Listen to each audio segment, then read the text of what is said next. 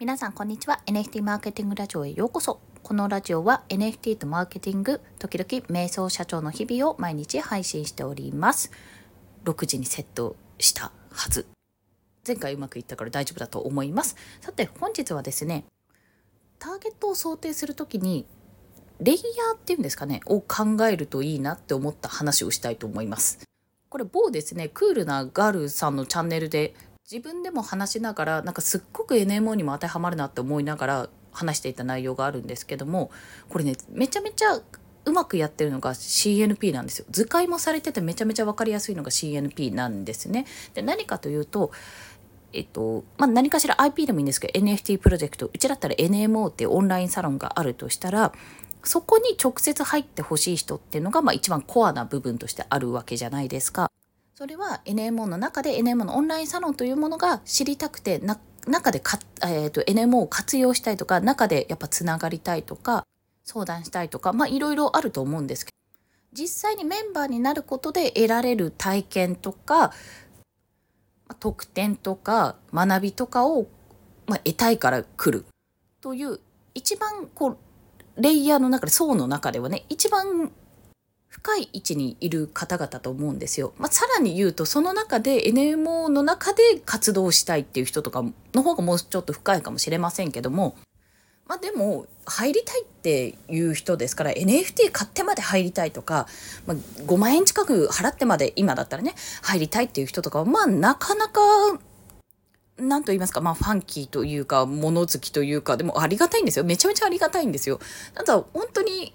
入ってくれる、本当にここに入りたいと思う人じゃないと入らないと思うんですね。まあ、それだけ、ファンドとしては、ファン、ファンの度合いのファンドね、ファンドとしてはすごく強いと思うんですよ。で、そこだけを考えてしまうと、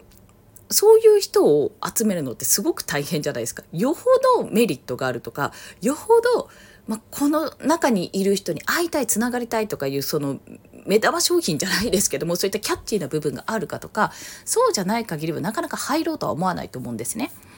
そのためにじゃあ NMO だけを売るのはちょっと難しいとしたらもう少しじゃあ NMO の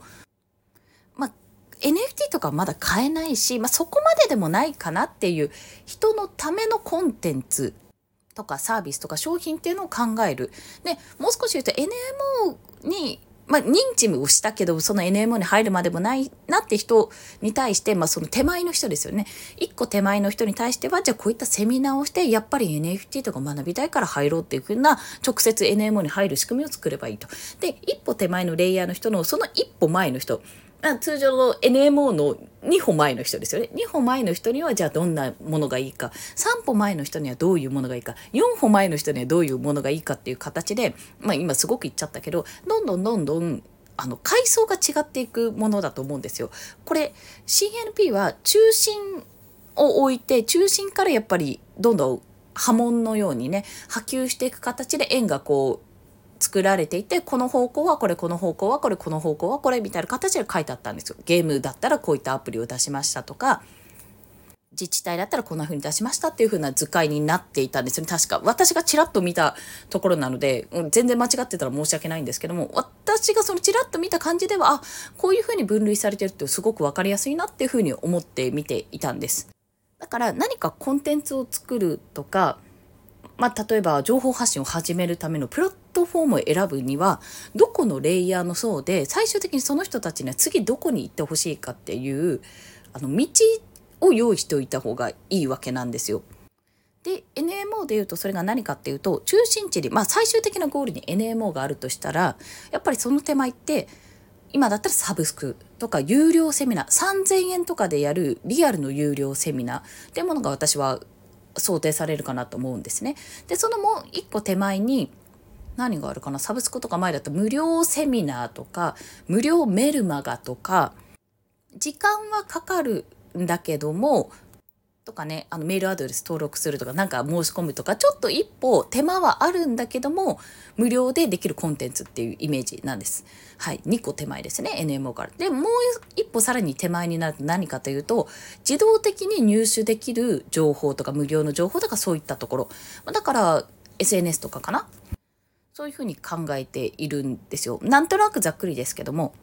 なんか4、1、2、3、4段階、4段階目が NMO って形で今のところは考えているんです。まあ、これは多分随時修正が入るし、これ必要ないよねって、これ直接つながってないよねっていうような形で精査も入るかとは思うんですけど、そう考えるとすごく分かりやすいなって思うんですよね。今回 NMO を例に出したんですけども結局その中心となる、まあ、IP だったり NMO だったらオンラインサロンだったりするものがあるんですよ中心となるところが。で、まあ、クールガールの例で言うと、クールガールは多分クールガール NFT、まあ IP かなが中心にあるとしたら、まあ NFT が最終的なゴールだとするとするじゃないですか。例えば。でも NFT は、まあ、やっぱりもうクールガール本当にもう手が届かないですよってなかなか買えないですよっていう人も多いと思うからね。じゃあそれが手が届かないって言って手前のところで何があるかというと多分今度販売される LINENFT とかはやっぱり一つの手だと思うんですよ。オーディナルズはねなかなか難易度が高かったと思うのであれもかなりコアファンの人が買ってくれたと思ってるんですよね。あの本当に中心と同じぐらいだったと思います。でこうあの公式から出るちょっとお手頃な NFT という形なのが多分手前にあるわけです。でもそれでも言っても NFT というかウォレット持ってる人 NFT を知ってる人だから結構コアなんですよコアな方なんですね。まあニッチというか。でその手前に何があるかというと、まコミュニティかな？無料で入れるしコミュニティとかもしかするとまあいやあれだないやどうかな？あの二次創作の NFT っていうのも一つの手だと思うんですがそれもどちらかというとコア寄りだと思うんですよね。でまあコミュニティがあるとしましょう。でコミュニティはでもディスコードってすんごいハードルがやっぱりまだまだ高いと思うんですよ感覚的ですけど私が結構いろんな外のねあの自治体の方とか話聞いてるとやっぱディスコードって何ぞやみたいなところがあるんですよね。オンライン上のグループとかに抵抗を感じてる人はやっぱまだまだいるのでなかなか難しいんですけどまあディスコードがあるとする無料ででも面倒くさいけども一歩踏み出せば入れるところっていうのにディスコードがある。で、ディスコードの手前を何かっていうと、まあ、じゃあ、 Voicyとしましょう。あの、妹さん、 Voicyやってるので、ね、 Voicyとする。で、 Voicyもね、私、ここまで結構ニッチなんですよ。結構ニッチな部分があって、あの、これもねびっくりしたんですけど音声配信って多分ねそんなにパーセンテージ的に伸びてはいると思うけど聞かれてないと思うんですよねだから結構今今聞いただけでもニッチ中のニッチ中のニッチ中のニッチ中のニッチみたいな感じでつながってるんですよで Voicyの手前に SNS があるとしますで SNS もまあ、ツイッターがあるとしよう。ツイッターとか X。X もね、びっくりしたんだけど、X アカウント作ってない人っていうのは、当たり前だけど、まだまだたくさんいるんですよね。全然少数派ではないはず、作ってない人は。ってことを考えると、いや、今ね、こうやってもしかすると他にもやってることあるかもしれないんですが私が把握してないだけで、まあ、もちろんルミノンのね YouTube とかもあるんですけども今思うとだからすっごくね濃いメンバーは多分集まってると思うのクールガールっておそらくただ外に向けていくには非常に選択しているツールとかプラットフォームがかなり狭いんですよね。おそらくですよ。勝手な想像ですからね。今私が知りうる限りなので。だからもっと広げるためにどうしたらいいかっていうとまあもちろんコンセプトとかこういう NFT なんだよっていうところももちろん大事なんですけども無料で気軽に触れられるコンテンツ。でもちろんそれは SNS でもそうなんですけどもだから YouTube とか公式 LINE とか公式 LINE って言ってもこのお知らせするものが NFT だとやっぱりそれは内容が濃いものになるので、まあ、だからアプリとかなんですよね。で今ゲームをやろうとしてると思うのでそのゲームってめちゃめちゃいいと思ってます。あの無料でできるから。そしてゲーム層も連れてこれるんでいいと思うんですよね。だかこれらを考えていくと多分今やっているこのラノベとかね漫画とかも私は個人的に好きなので良いんですけどもちょっとやっぱ広がりづらいところがあるんですよ広げるのにめちゃめちゃ難しいっていうのと作るのがやっぱ難しいじゃん？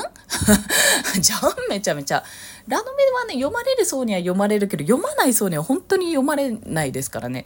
らに広げていくための露出を多くできるところで、なおかつ実績となれるようなところがあるといいよなってことを考えたんだよね。だからそれ以上はね、今思い浮かばなかったので、はい、もう少しちゃんと責任持って考えようと思いますという、そんなお話でございました。ということで、本日もお聴きくださりありがとうございました。とですね、来月の話になるんですけども、セミナーとオンラインイベント、オンラインセミナーとオンラインイベントを申し込み開始しております。1月12日金曜日の朝の10時30分より、リコさんによるチャット GPT チャット GPTs の初心者セミナー、こちらゼロから始めるということなのでね、みっちり教えてくださいます。こちらが申し込み開始してるのと、あと1月26、27の金土ですね、こちら、忍者ダオカンファレンス第3回目の方も申し込み募集しております。いずれも無料で参加できますので、ご興味ある方はぜひ概要欄からリンクに飛んで申し込んでいただけると幸いです。有料セミナーもね、1月の企画して、ちょっと早々にあの PTX やろうと思いますので、よろしくお願いします。ということで、本日もお聴きくださりありがとうございました。今日も一日頑張っていきましょう。またねバイバイ。